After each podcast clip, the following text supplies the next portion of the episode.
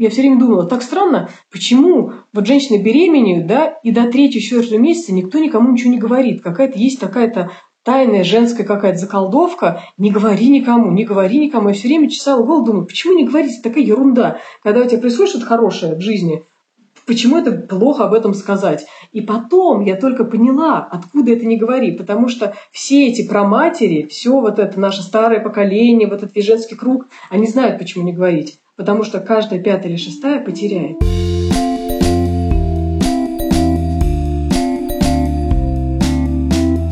Всем привет! И с вами снова подкаст «Ты же мать» и мы его ведущие. Меня зовут Настя Хартулари, у меня есть дочка Варя. Ей два года и два месяца. Меня зовут Саша Довлатова, у меня трое детей – Сын Костик, ему скоро 6 лет, дочка Маша, ей 13 лет, и сын Миша, ему будет 19. Меня зовут Настя Красильникова, у меня есть сын Федор, ему 3 года. Мы сегодня будем говорить на непростую тему замершей беременности. Мы вообще хотим давать больше голосов тем людям, женщинам и мужчинам, которые имеют какой-то более сложный путь к родительству, чем имеем мы, потому что мы знаем прекрасно, что это далеко не всегда так легко и просто, и на самом деле не, далеко не каждая беременность заканчивается благополучными родами. И сегодняшняя наша тема и наша героиня Оксана Махрова, она архитектор и филантроп, и она пережила уже три замершие беременности, и она очень искренне и по-доброму и тепло об этом рассказывает. И мне кажется, что очень полезно знать об этой проблеме всем, потому что, к сожалению, про это до сих пор говорят очень мало. Нам надо, наверное, немножко определиться с терминами. Замершая беременность, ее еще иногда называют не развивающейся. И, в принципе, беременность может замереть на любом сроке, но чаще всего это происходит в первом триместре, то есть до 12-13 недели беременности. Не существует точной статистики по замершей беременности, но абсолютно понятно, что это очень распространенная проблема. Врачи очень часто называют цифру в 20%, что 20% всех беременностей заканчиваются таким образом. На самом деле прям точных подтверждений этому нет, но четко можно сказать, что с замершей беременностью сталкивается очень много женщин во всем мире, в том числе и у нас в России. Сегодня мы будем про это разговаривать с Оксаной Махровой. Оксана, сразу перехожу к тому, ради чего мы сегодня собрались. Расскажи, пожалуйста, про то, как ты пришла к идее родить ребенка и что произошло после того, как ты это решила сделать. Ты знаешь, у меня никогда не было идеи родить и мечты, и я жила свою осознанную жизнь 18, 20, 28, 30 лет без какого-то стремления к этому. Я понимала, что это когда-то произойдет, но я никогда ну, не стремилась, и не было это моей заветной женской человеческой мечтой. Потом, когда у меня появился муж, и как-то пришло это естественное желание, но оно, опять же, знаешь, не было каким-то перегретым, то есть э, вот, что оно меня несло через жизнь. Я понимала, что окей, это произойдет, что это будет легко, весело, просто, вон как у всех получается, у меня также получится. Ну, знаешь, мы все смотрели рекламу какого-нибудь растительного масла, где беременная женщина, положив одну руку на живот, а другой там жаря котлетки, в полном воодушевлении, радости, в эйфории смотрит на свою семью, и всем так здорово. Я думала, ну, у меня будет точно так же, потому что все дети появляются как примерно в рекламе растительного масла, я имею в виду по настроению. И когда произошла беременность, она произошла достаточно быстро с момента начала планирования, несмотря на мой возраст, мне тогда было наверное, 34-35 лет. Мы были в каком-то приятном ожидании, не было никакой эйфории, было очень спокойно и ровно, и, если честно, вообще не думала о том, что беременность может идти как-то по-другому, кроме как хорошо. И на одном из контрольных УЗИ, по-моему, это была девятая или десятая неделя, и врач мне там спокойно и сухо сообщил то, что нет сердцебиения, завтра натощак приходите на операцию. Вот, и так закончилась моя первая беременность. И потом еще было, соответственно, две беременности, которые закончились так же. Расскажи, пожалуйста, что вот это значит, то, что врач сказал? Что произошло? Почему беременность закончилась? И что за операция за этим последовала? Ты знаешь, не всегда можно понять, что именно произошло. То есть есть разные истории. Есть анембриония, есть э, отсутствие развития плода, есть когда матка начинает просто отторгать плод, потому что есть хромосомное нарушение. А есть истории, когда невозможно выяснить причину. Это то, к чему надо, если ты столкнулся с этой историей, быть готовым. Потому что мы привыкли, что особенно в тяжелых ситуациях мы хотим найти ответы на вопросы, мы хотим найти внешнего врага, а этого нет. Ну, до сих пор очень многие врачи, генетики, гинекологи тебе, любой женщине скажут то, что не всегда можно понять, почему беременность не вынашивается. То, что произошло тогда, после операции, мы отдали материал на исследование, и было выявлено самое стандартное нарушение, по-моему, 15 или 16, я сейчас боюсь соврать, хромосомы. Это самая-самая как бы, ну, стандартная история, почему беременность прерывается на ранних сроках, самопроизвольно. В остальных случаях причина не была выявлена, там не было хромосомных нарушений. Вот, и мы тоже отдавали материал на исследование, но причина не была выявлена. Такое тоже бывает. Оксан, когда врач это сказал вот в первый раз, что ты сделала после этого? Ты знаешь, э, у меня все очень было как-то ну, неожиданно, и мне это, в принципе, помогло справиться с первым мощным ударом.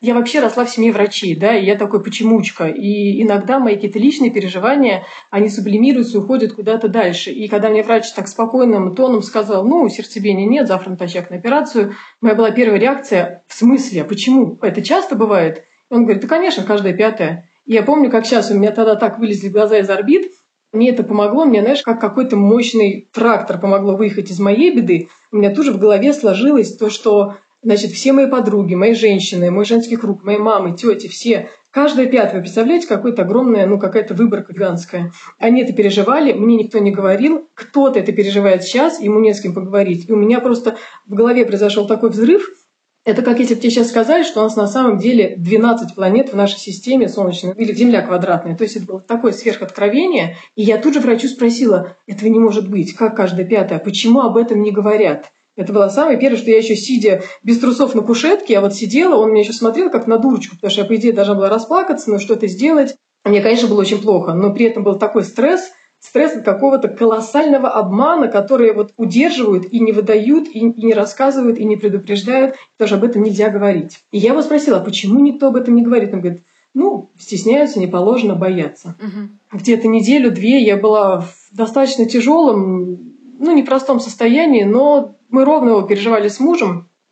И у меня все время крутилось в голове. Я начала проверять весь интернет, благо не русскоязычный, потому что русскоязычный там было тогда достаточно много средневековой ерунды на эту тему написано. Я сразу пошла в зарубежный интернет и нашла прекрасный английский сайт. Там целая огромная ассоциация, поддерживающая женщин, которые потеряли вот так беременность на разных сроках. И я получила такую тонну информации, поддержки и, самое главное, поддержки, потому что там было огромное количество историй людей, которые писали, и я себя моментально почувствовала не одной. Ну, то есть я не одна. То есть все люди говорили, мужчины, женщины писали очень откровенно, искренне. А когда ты понял, что это пережили ну, реально сотни тысяч людей на Земле пережили, переживали, будут переживать. Это одна из особенностей нашего полового размножения. Потери в каждом пятом, шестом случае. По крайней мере, когда я общалась с генетиками, я потом общалась со многими врачами, и какие-то вещи стали понятнее, на какие-то вещи я начала смотреть не то, что проще, поймите меня правильно, на такую вещь, как потеря, ну, невозможно смотреть проще. Но когда ты понимаешь то, что половое размножение такого супер сложно устроенного млекопитающего, как человек, это супер комплексный процесс, в котором может что-то пойти не так, и плюс это рулетка. Конечно, половое размножение – это рулетка, то есть ты никогда не знаешь, как это пойдет, получится ли в этом случае, все ли будет идеально или нет. Вот, поэтому мне эти две недели очень помогали зарубежные ресурсы. А потом ко мне подошел муж и сказал, э, напиши об этом. Напиши, потому что я и так много о чем пишу. И я говорю, да, окей, я прям готова, я хочу, потому что меня все это время свербило внутри то, что об этом никогда я не слышала ни от одной подруги этой истории. Я не слышала это от мамы, хотя, оказалось, у мамы было две потери, ну и так далее и тому подобное. И я позвонила тогда своей подруге, редактору афиши Дейли, и говорю, слушай, у меня есть материал, я готова рассказать. Она говорит, супер, давай делать материал. Мы сделали классный материал интервью, очень открытый, очень простой. Я просто делилась своим опытом. Самое удивительное, что я поняла дальше, это колоссальный фидбэк. Я получила такое количество шеров, я сейчас буду соврать, 2000, 4000, то есть там уже в тысячах измерялось. И люди брали, мои знакомые, мои коллеги, какие-то известные люди, они брали эту статью, шерили ее и писали, там, в 2008 году я потеряла ребенка. Мамы пяти детей писали, я никогда не забуду, как я потеряла две первые беременности. То есть люди как будто начали выходить из этой оболочки и позволять себе это пережить и признать это. То, что да, это было, да, я готов об этом говорить. Вот это было, наверное, самое удивительное во всей этой истории для меня. А это тебе вот как-то помогало, да, справиться, ну вот с потерей? Безусловно, потому что ты, во-первых, видишь, что ты не один, и ты видишь самое главное, что с тобой все окей. Потому что очень часто женщина, когда теряет ребенка, она находится в заглушенном, скажем так, информационном поле, она ничего не понимает, она ничего не читает, она не знает, как у других, ей не с кем поделиться этим опытом, она может начать, есть классическая история, когда женщина начинает винить себя я что-то не так сделала, со мной что-то не так, с нами с мужем что-то не так, ну и там идет дальше до чего угодно, вплоть до того, что нас наказывает там Бог за что-нибудь. Вот. Я не смеюсь ни в коем случае на чувствами верующих, но просто есть какие-то вещи из доказательной медицины, а есть уже более фантастичные истории. Это помогает справиться, это помогает принять, помогает принять то, что с тобой все в порядке, и так просто бывает, и ты это не в силах изменить. Иногда женщины теряют беременность и думают, наверное, это был вот тот один бокал вина, или, наверное, зря я тогда сходила на занятия йогой, или вот зря я тогда вот поругалась с мужем, стрессанула и вот потеряла. Оксана, расскажи, пожалуйста, делился ли муж своими какими-то эмоциями, своими переживаниями? Какие его мысли по этому поводу? Какие его чувства были? У меня муж вообще, он замечательный человек, но он такой молчун, э, не эмоциональный человек. Иногда мы даже шутим, что он такой психопатичный, он все переживает очень-очень в себе. Пойми такую вещь. Каждая потеря беременности, она происходит по собственному сценарию и собственными последствиями. Первая потеря у нас была, она нас сблизила. Вторая, наоборот, у нас как-то у каждого были еще свои какие-то проблемы по работе. Она нас отдалила. Третья потеря, которая была вот год назад, чуть-чуть больше, мы вообще пережили вдвоем дома, мы контрольные врачи, как бы это ни звучало, дико, да, мы пережили по американской системе уютно. Мы реально были дома, нас контролировали врачи, мы были готовы в любой момент вызывать скорую, если это понадобится. Но мы просто вот лежали вместе, обнявшись, пили чай, слушали Янку Дягилеву, плакали, иногда улыбались. В общем, как обычные люди, вдвоем переживали эту потерю. Угу. Муж, он просто был со мной. У нас не было какого-то отторжения и расхождения. Тоже еще очень важные вещи, которые почему-то не принято у нас говорить. Скажем так, у нас эта тема вообще табуированная, ее не принято ни с какой стороны никак рассматривать. Я могу много здесь что рассказать, но та вещь, которая мне кажется несправедливой, это то, что в этой истории, вот мы когда представляем себе потерю беременности на ранних сроках, мы себе представляем женщину, плачущую, лежащую, ей тяжело встать с кровати, она не хочет ничего делать, у нее целый мир а, обрушился. Но мы почему-то не думаем о мужчине, который на самом деле оказывается в самом большом как бы, капкане, ловушке непонимания, потому что если у женщины еще есть биологическая эмоциональная связь да, с плодом, даже совсем маленьким, мужчина, он очень важный участник процесса, но у него нет вот этого важного эмоционального какого-то момента крепления. Он просто видит разрушение какого-то мира, он видит плачущую женщину, он никак не может помочь, он не понимает, что произошло, кто виноват, виноват ли он, виноват ли, может, думает там женщина. И вот это становится причиной того, что не все пары переживают, особенно повторяющиеся потери, потому что мужчина абсолютно не знает, что это такое. И ему на самом деле также очень необходима поддержка. Ему необходима информационная поддержка, поддержка друзей, чтобы он мог с кем-то по-человечески поговорить. Ему сказали, у меня также было, ты знаешь, у моей жены было точно так же. Или чтобы твоя сестра ему сказала, слушай, я потерял уже две беременности. Он должен чувствовать себя тоже в круге, то, что он не один, и с ним все в порядке. Или же, возможно, надо обратиться в семье все равно к психологу, чтобы проработать эту историю.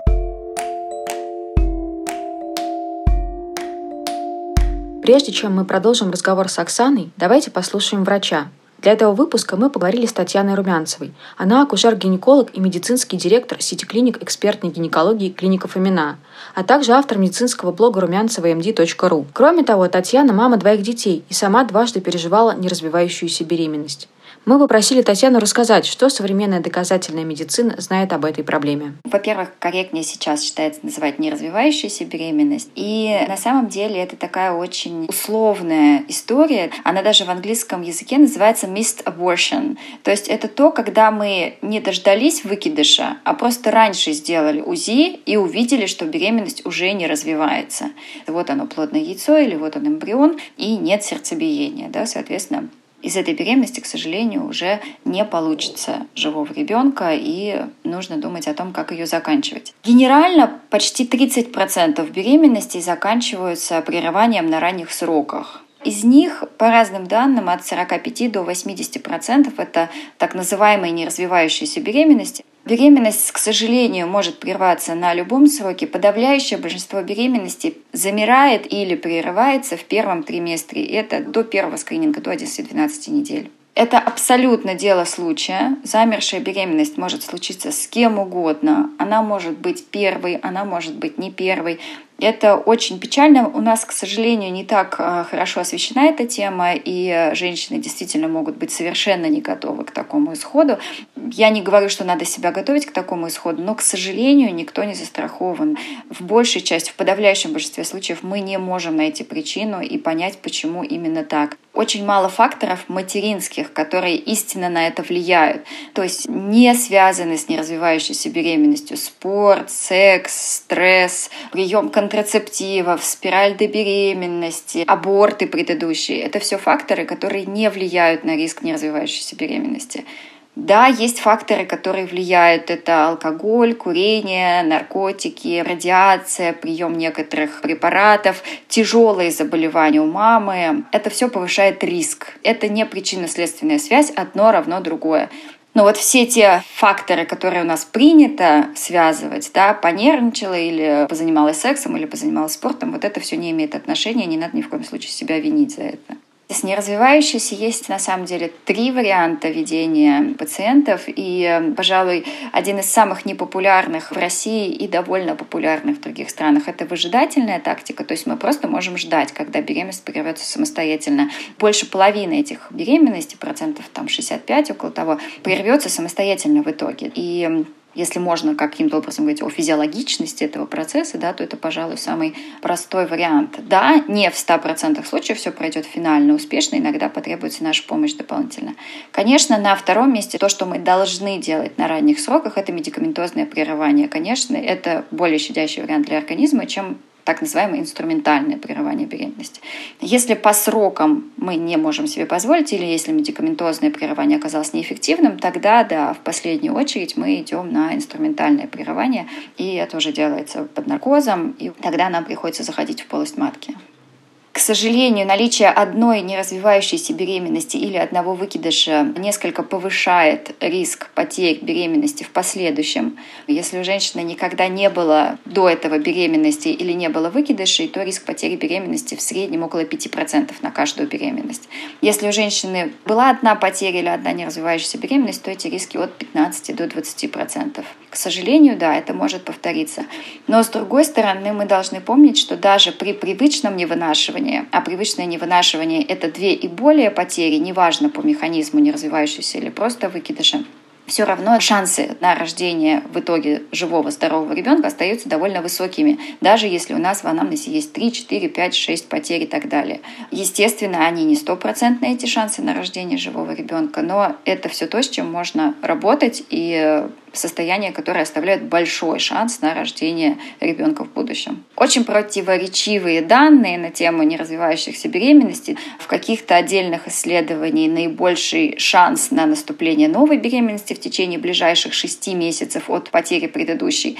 В других исследованиях наибольший шанс на вынашивание, если у нас промежуток больше шести месяцев между беременностями. Такой более или менее консенсус, принятый в российских клинических рекомендациях, это три месяца после прерывания беременности до планирования следующей беременности. И в идеале, чтобы эти три месяца были соблюдены, женщина должна использовать надежный метод контрацепции. Часто это оральные контрацептивы. Это вот почему назначают контрацептивы после выкидыша, выскабливания и, в общем, после многих манипуляций.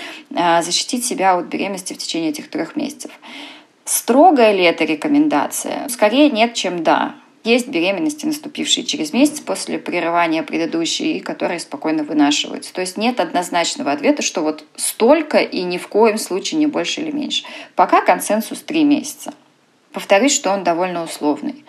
Если говорить про свой опыт, у меня было две неразвивающиеся беременности, у меня двое детей, и каждому из них предшествовала неразвивающаяся беременность. И в том и в другом случае я осмысленно выжидала два месяца, но беременность наступала суммарно там, через 9 месяцев и так далее. Да, у нас же не сразу наступает беременность, когда мы заканчиваем предохраняться. То есть здесь эм, главное не ждать очень долго. Да? Почему-то у нас есть такая история, что мы начинаем обследоваться, полгода ждать, год ждать. Вот это не нужно не нужно оттягивать время до наступления следующей беременности. И что еще важно, после одной потери, как бы ужасно это ни звучало, нет большого смысла обследоваться, потому что очень часто, обследуясь после одной потери, мы находим очень много незначимых отклонений, на лечение и коррекцию которых уйдет гораздо больше времени, и мы потеряем больше времени, которое нам очень важно в момент планирования беременности.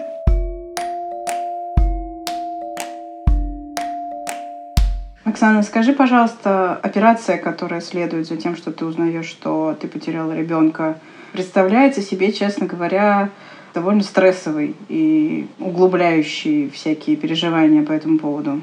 Да, это стрессово, это аборт, он происходит в хирургическом отделении, он происходит под наркозом, то есть этот наркоз длится буквально 40 минут, обратный отсчет идет, ты засыпаешь, и уже просыпаешься, когда тебя уже перекладывают в твоей палате на кровать, и ты уже готов через час-два ехать домой. Ну, не один за рулем, а, например, тебя муж отвозит на машине. И в целом ты себя чувствуешь дальше вполне хорошо, и через э, неделю показываешься врачу, все это время пьешь антибиотики, какие-то еще специальные лекарства. Врачи были замечательны абсолютно. У меня было каждый раз один и тот же хирург, но третий раз, как говорю, мы переживали это дома, потому что мы уже почувствовали, что у нас есть и моральная сила, и я понимала, как бы, на что надо обратить внимание, как должна происходить естественная потеря дома. И мы это переживали уже сами дома. Это был, конечно, менее стрессовый опыт. Ну, потому что больница — это есть больница. А скажи, пожалуйста, как ты решалась э, во второй и в третий раз на беременность? Да никак, достаточно просто. Ну, ты просто понимаешь, что да, ну, нет тут смысла ставить на всем этом крест, грустить дальше и бояться. Надо пробовать дальше, потому что вполне возможно не получится второй, третий. И у меня есть истории Моя собственная подруга, она родилась после того, как мама потеряла то ли 6, то ли 8 беременностей. И вот, соответственно, седьмая или девятая была уже моя подруга. Поэтому надо просто продолжать и ну, не циклиться на этом ну, я, может быть, сейчас грубо говорю, циклиться. Каждый имеет право и циклиться, и переживать, и сходить с ума, но жизнь должна как-то продолжаться. У нас не было, знаешь, такого, что вот я решаюсь, и мне опять страшно. У меня какой-то, знаешь, включился фатализм, опять же, поймите правильно, ну, будет как будет. Мне, как человек, который привык контролировать все, это было сложно.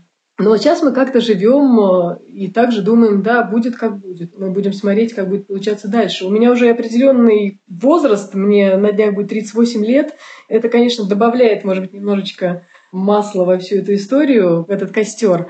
Но вот такая моя жизнь. А расскажи, пожалуйста, как тебе пришла идея сделать про это брошюру? И вообще хочется чуть-чуть побольше послушать про то, почему ты решила делиться этим опытом. Тут мне хочется еще сказать, что когда выходила эта заметка, которую ты вместе с Сашей Шевелевой написала редактором, афиши была я, и это был один из трех самых популярных материалов за год, что говорит нам о том, что проблема замершей беременности – это огромная проблема. Это действительно случается с невероятным количеством людей.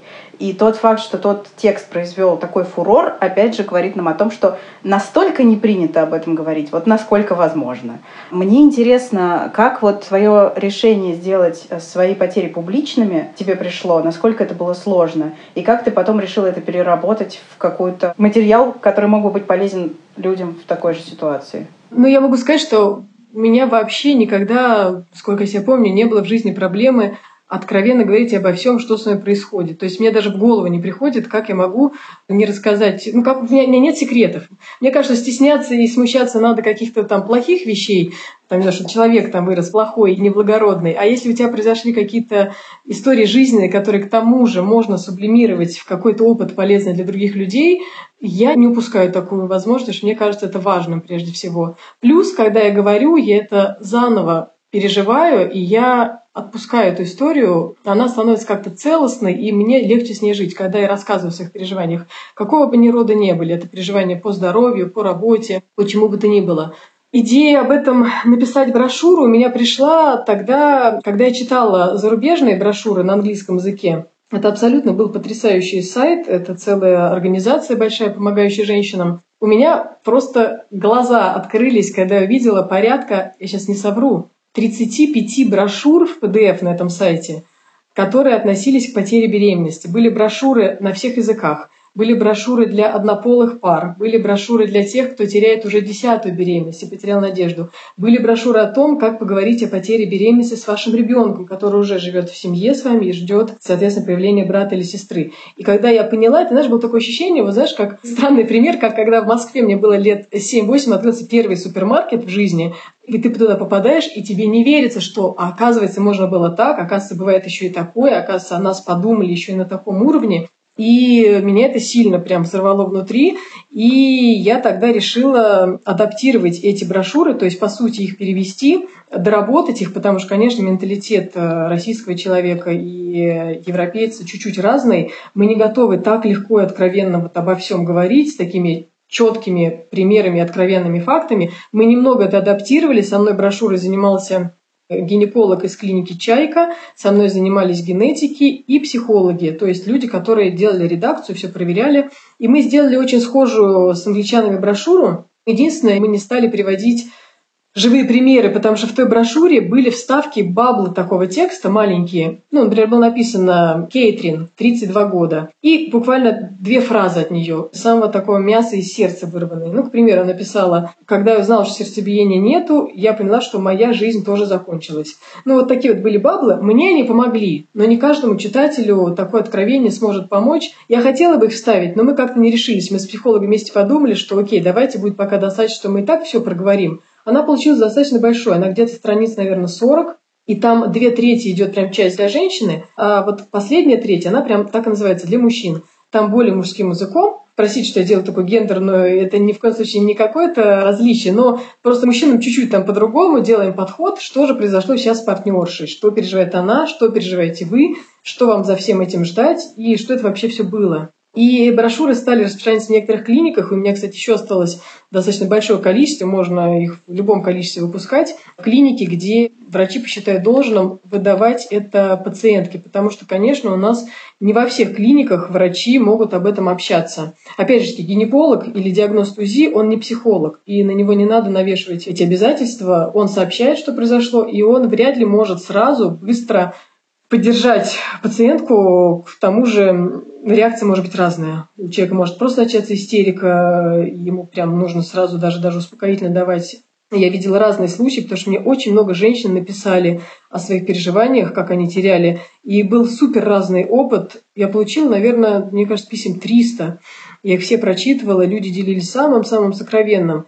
Некоторые писали об этом светло и легко, а кто-то писал очень тяжело. Была женщина, я как сейчас помню, она сама врач, реаниматолог. У нее был стресс от потери такой тяжелый, что доходил даже до суицидальных мыслей. Ей очень-очень тяжело удалось, хотя она сама врач, она как бы человек, по идее, жесткого и рационального склада, но это правда, все переживают очень по-разному. Мужчин написал очень мало, они больше писали про беспомощность. Женщинам просто было больно, они не знали, как дальше жить, у них обрушился мир.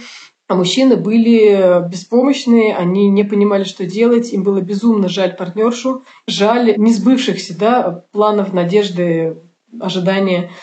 Они не знали, как помочь. Но это только свидетельство о том, что у нас мужчина правда стоит за линией вот э, этой истории, его как будто сразу общество оттеснило. Вот есть женщины, ее потери, вообще вот эта вся гинекология, и не лезь в это, там они сами разберутся. Вот, и поэтому мужчина просто не знает, как себе найти место в этой истории, и не понимает, может быть, до конца то, что он правда переживает абсолютно наравне с женщиной, точно такой же стресс и потери. Тут нельзя говорить, что женщина переживает больше, потому что это же вот в ней был ребенок. Она немного по-другому это переживает, но сравнивать это чувство партнеров, кому сейчас больнее, это, конечно, полная ерунда.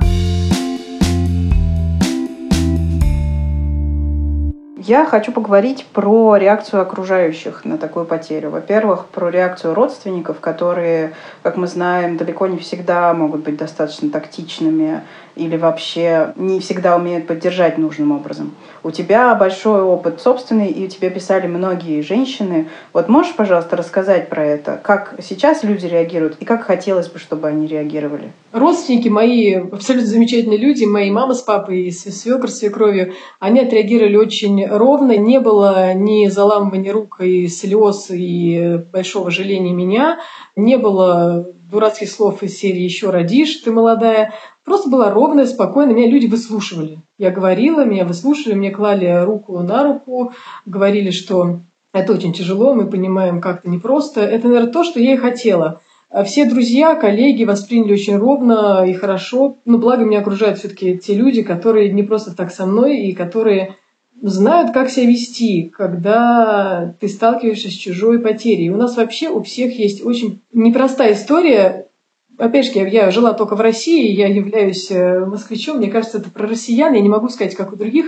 Мы не умеем коммуницировать с чужой болью. Нам очень стыдно, страшно, мы боимся что-то не то сказать, мы прячемся, мы слишком сильно расстраиваемся. Мы просто не знаем этику, как себя вести, когда нам транслирует другой человек свое горе. Но мне как-то в этом плане повезло, у меня все прошло достаточно, достаточно ровно, и не могу ничего странного вспомнить.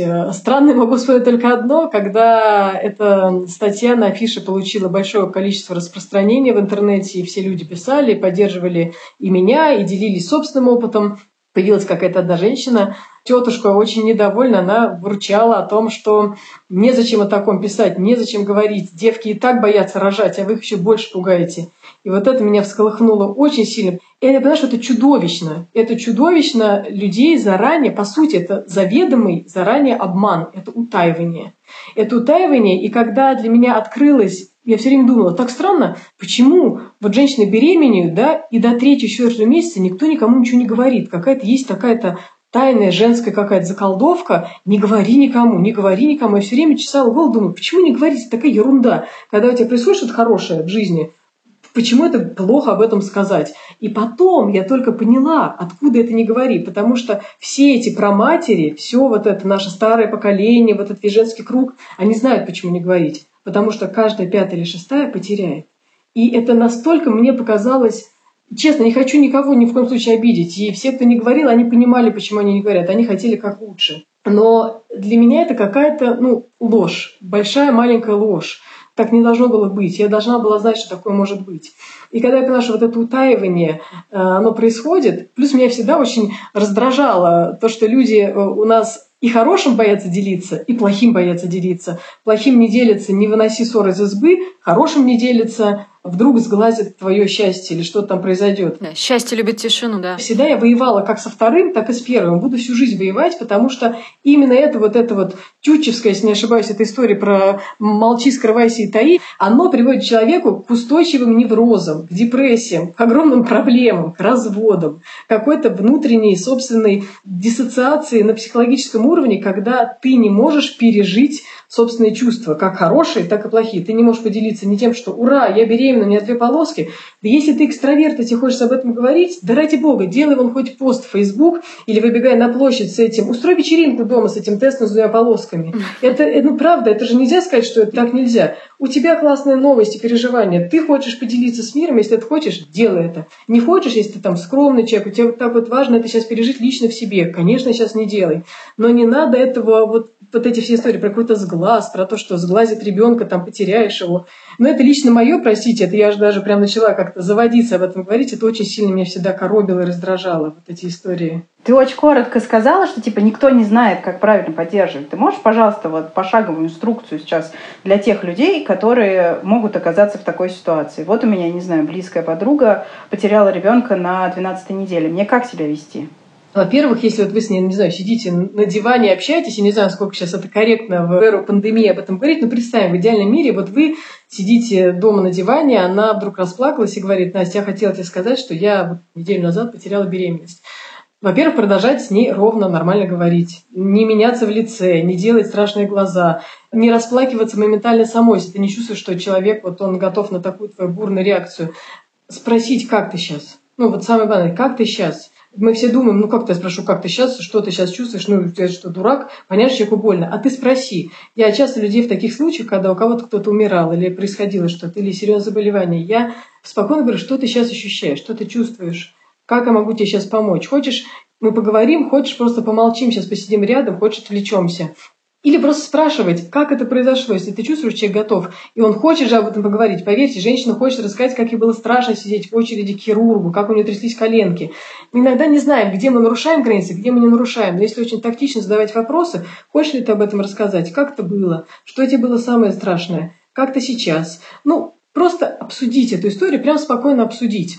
Ни в коем случае не говорить вещи, то, что ой, я знаю, у меня у десятерых такое было, ничего страшного. Не обесценивайте страдания человека. Ему надо дать понять, что тебе сейчас очень больно, я это знаю, я это чувствую, я уважаю твою боль, я принимаю ее, и я абсолютно ну, не против, чтобы ты ее оплакивал. И ну, женщине надо дать попрощаться с этим. Ей надо дать это пережить и попрощаться с этой историей. Это обязательно. Ее надо, потому что будет рано или поздно отпустить, чтобы жить дальше.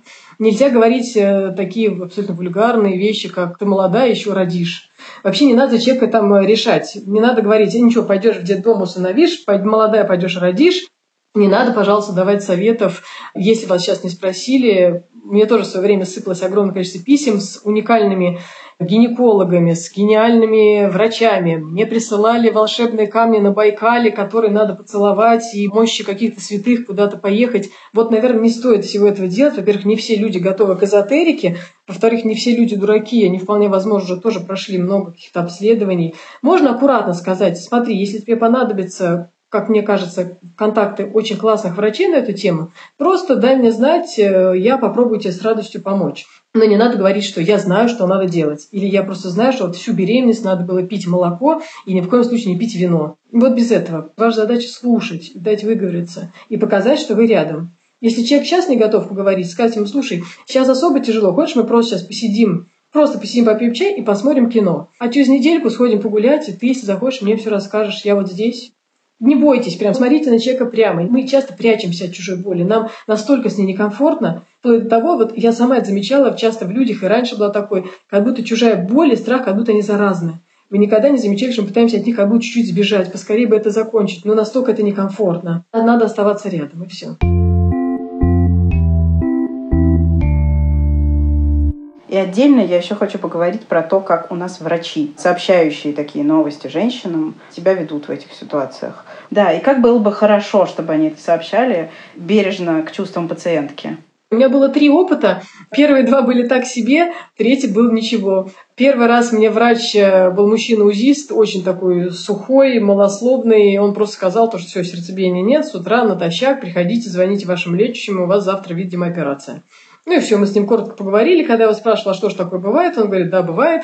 Ну и я ушла без какой-то особой поддержки. Второй раз у меня это тоже было во время контрольного УЗИ, и там была бабушка-узист, очень трогательная, очень сентиментальная, очень эмпатичная, но у нее это было аж через край, что она там чуть ли сама не разревелась. Такой поддержки тоже, наверное, мне не нужно, потому что она прям не могла смотреть на меня, ей было очень грустно. Она говорила, ой, милая моя, ой, дорогая, ой, как я сожалею.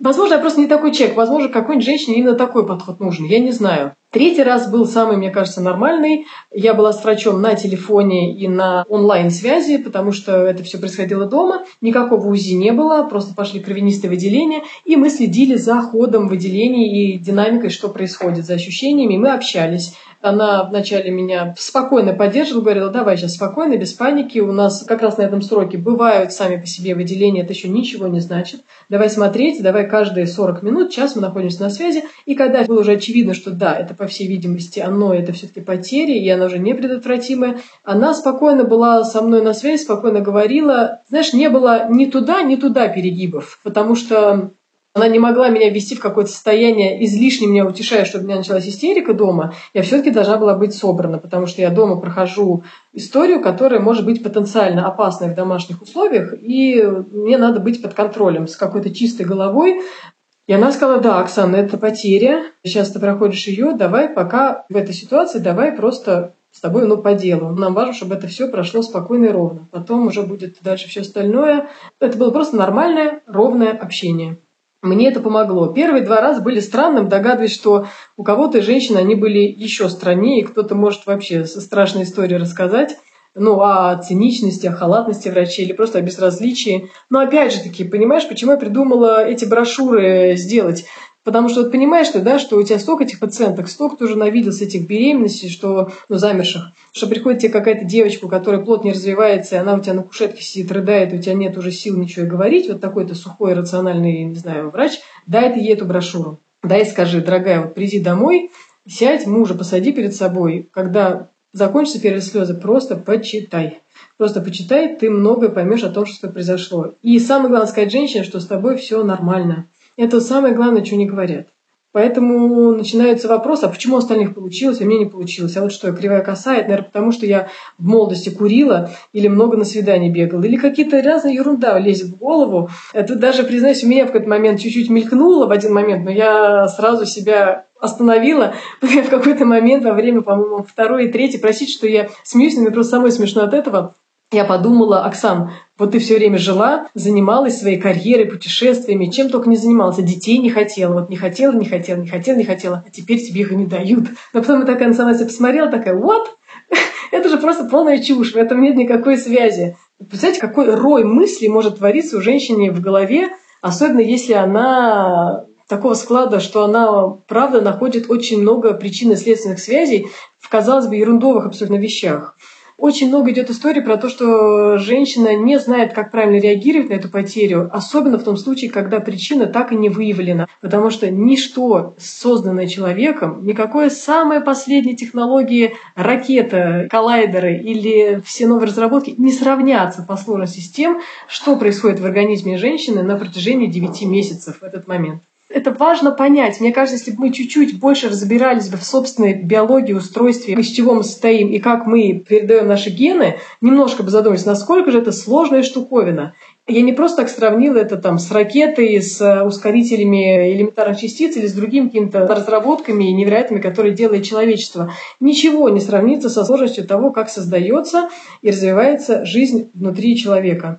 И когда мы понимаем всю сложность и комплексность этого процесса, уже не возникает вопросов, почему там может что-то пойти не так. Потому что там миллионы всяких разных-разных-разных программ заложены, какая-то из них может дать сбой. И тогда все становится понятно, что не всегда все происходит так легко и просто. У кого-то очень легко и просто, и это замечательно. Я очень радуюсь таких людей. Мне очень нравятся истории, когда кто-то из моих друзей случайно на какой-нибудь вечеринке весело с мужем забеременели, всю беременность они даже не почувствовали, что это было. Раз за три часа родили, и все здорово, круто. И, знаете, они не знают никаких проблем. Такое тоже есть, и это тоже нормально. Просто это, говорю, это лотерея, и опыт каждому достается свой. Не потому, что ты плохой или хороший, кривой, косой, а просто потому, что есть огромное великое правило «потому что». Я не верю в судьбу, но я верю в некое правило «потому что». Оно необъяснимое. Поэтому не стоит убиваться и не стоит сравнивать себя с другими. Кто-то может подумать, вот, она-то вот родила, и мужа у нее даже нету, а все равно родила. Вот, а я и с мужем. Я тоже надо себе задавала вопрос, вот, ну ничего ж себе, у меня отличная семья, у меня любимый, любящий муж, у меня обожающие родители с двух сторон, у меня прекрасная там жизнь, карьера, друзья, все на свете. Но вот раз и ничего не получается.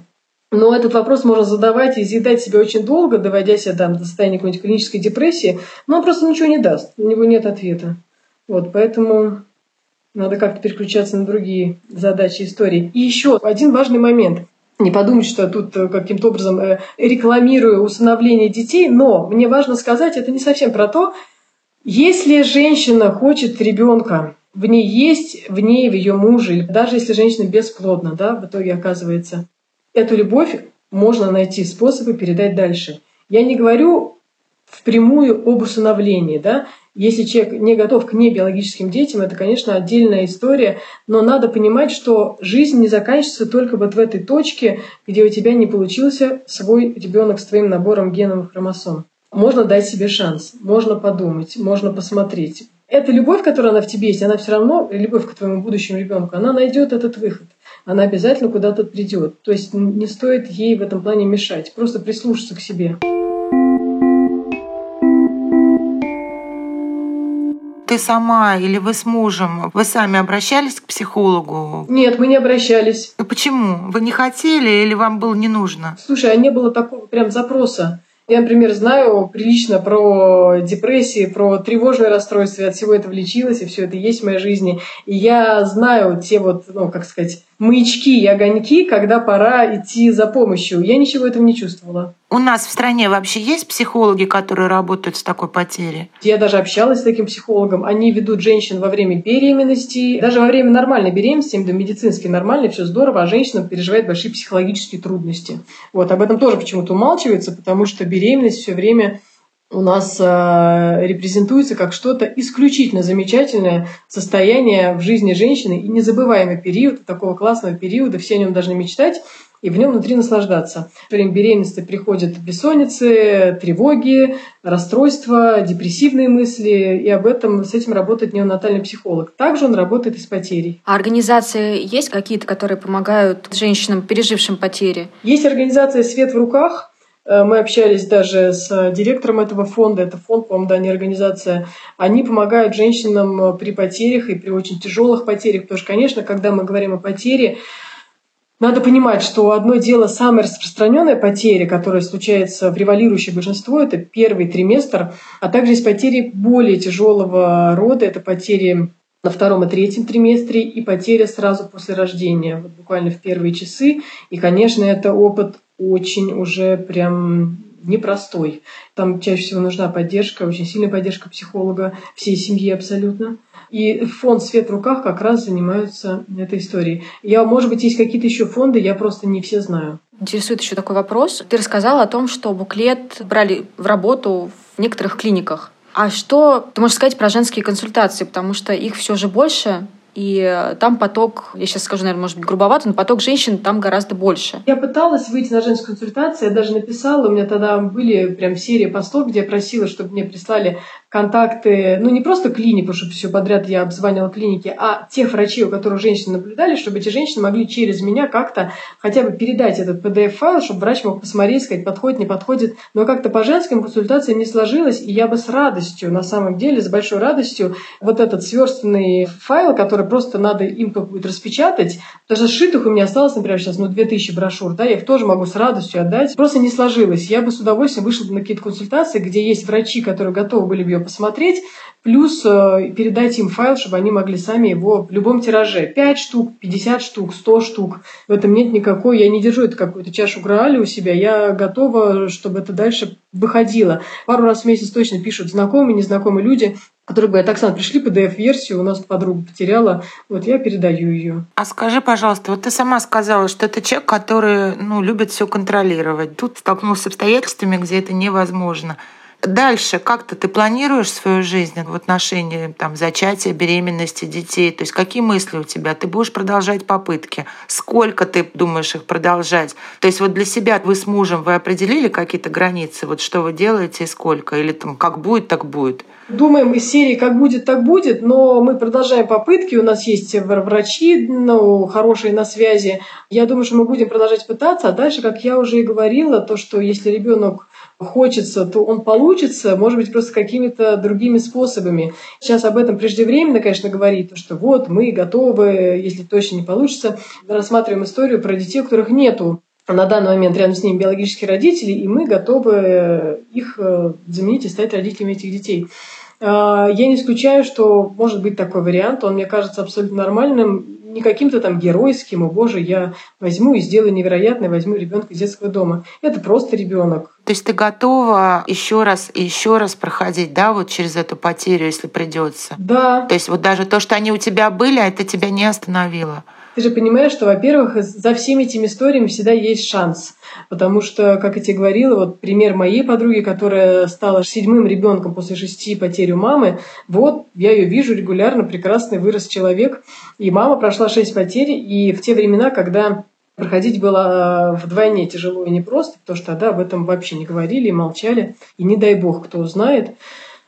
Вот, поэтому да, я бы это рекомендовала, наверное, ну, каждая женщина сама для себя решает, в какой момент остановиться и сказать, все, я больше не хочу даже пробовать. Ну, я бы на самом деле пробовала, но я как-то на это полегче смотрю, ну, ну вдруг получится, ну, Почему нет? Даже если ты уже, я не знаю, взял, решился ты по очень важному шагу, да, ты говоришь, мы с мужем все, мы берем ребенка, усыновляем и хотим взять там ребенка или двух детей, да даже тут пробуйте. Ну, вполне возможно, что ну, у вас просто будет очень много детей. И я слышала такие истории, да, люди поставили на себе крест в плане собственных биологических детей, Взяли, установили двух детишек, и у них появилось еще двойня своих. И такое бывает. То есть, я говорю, это все рулетка, и я бы продолжала пробовать и, наверное, рекомендовала другим.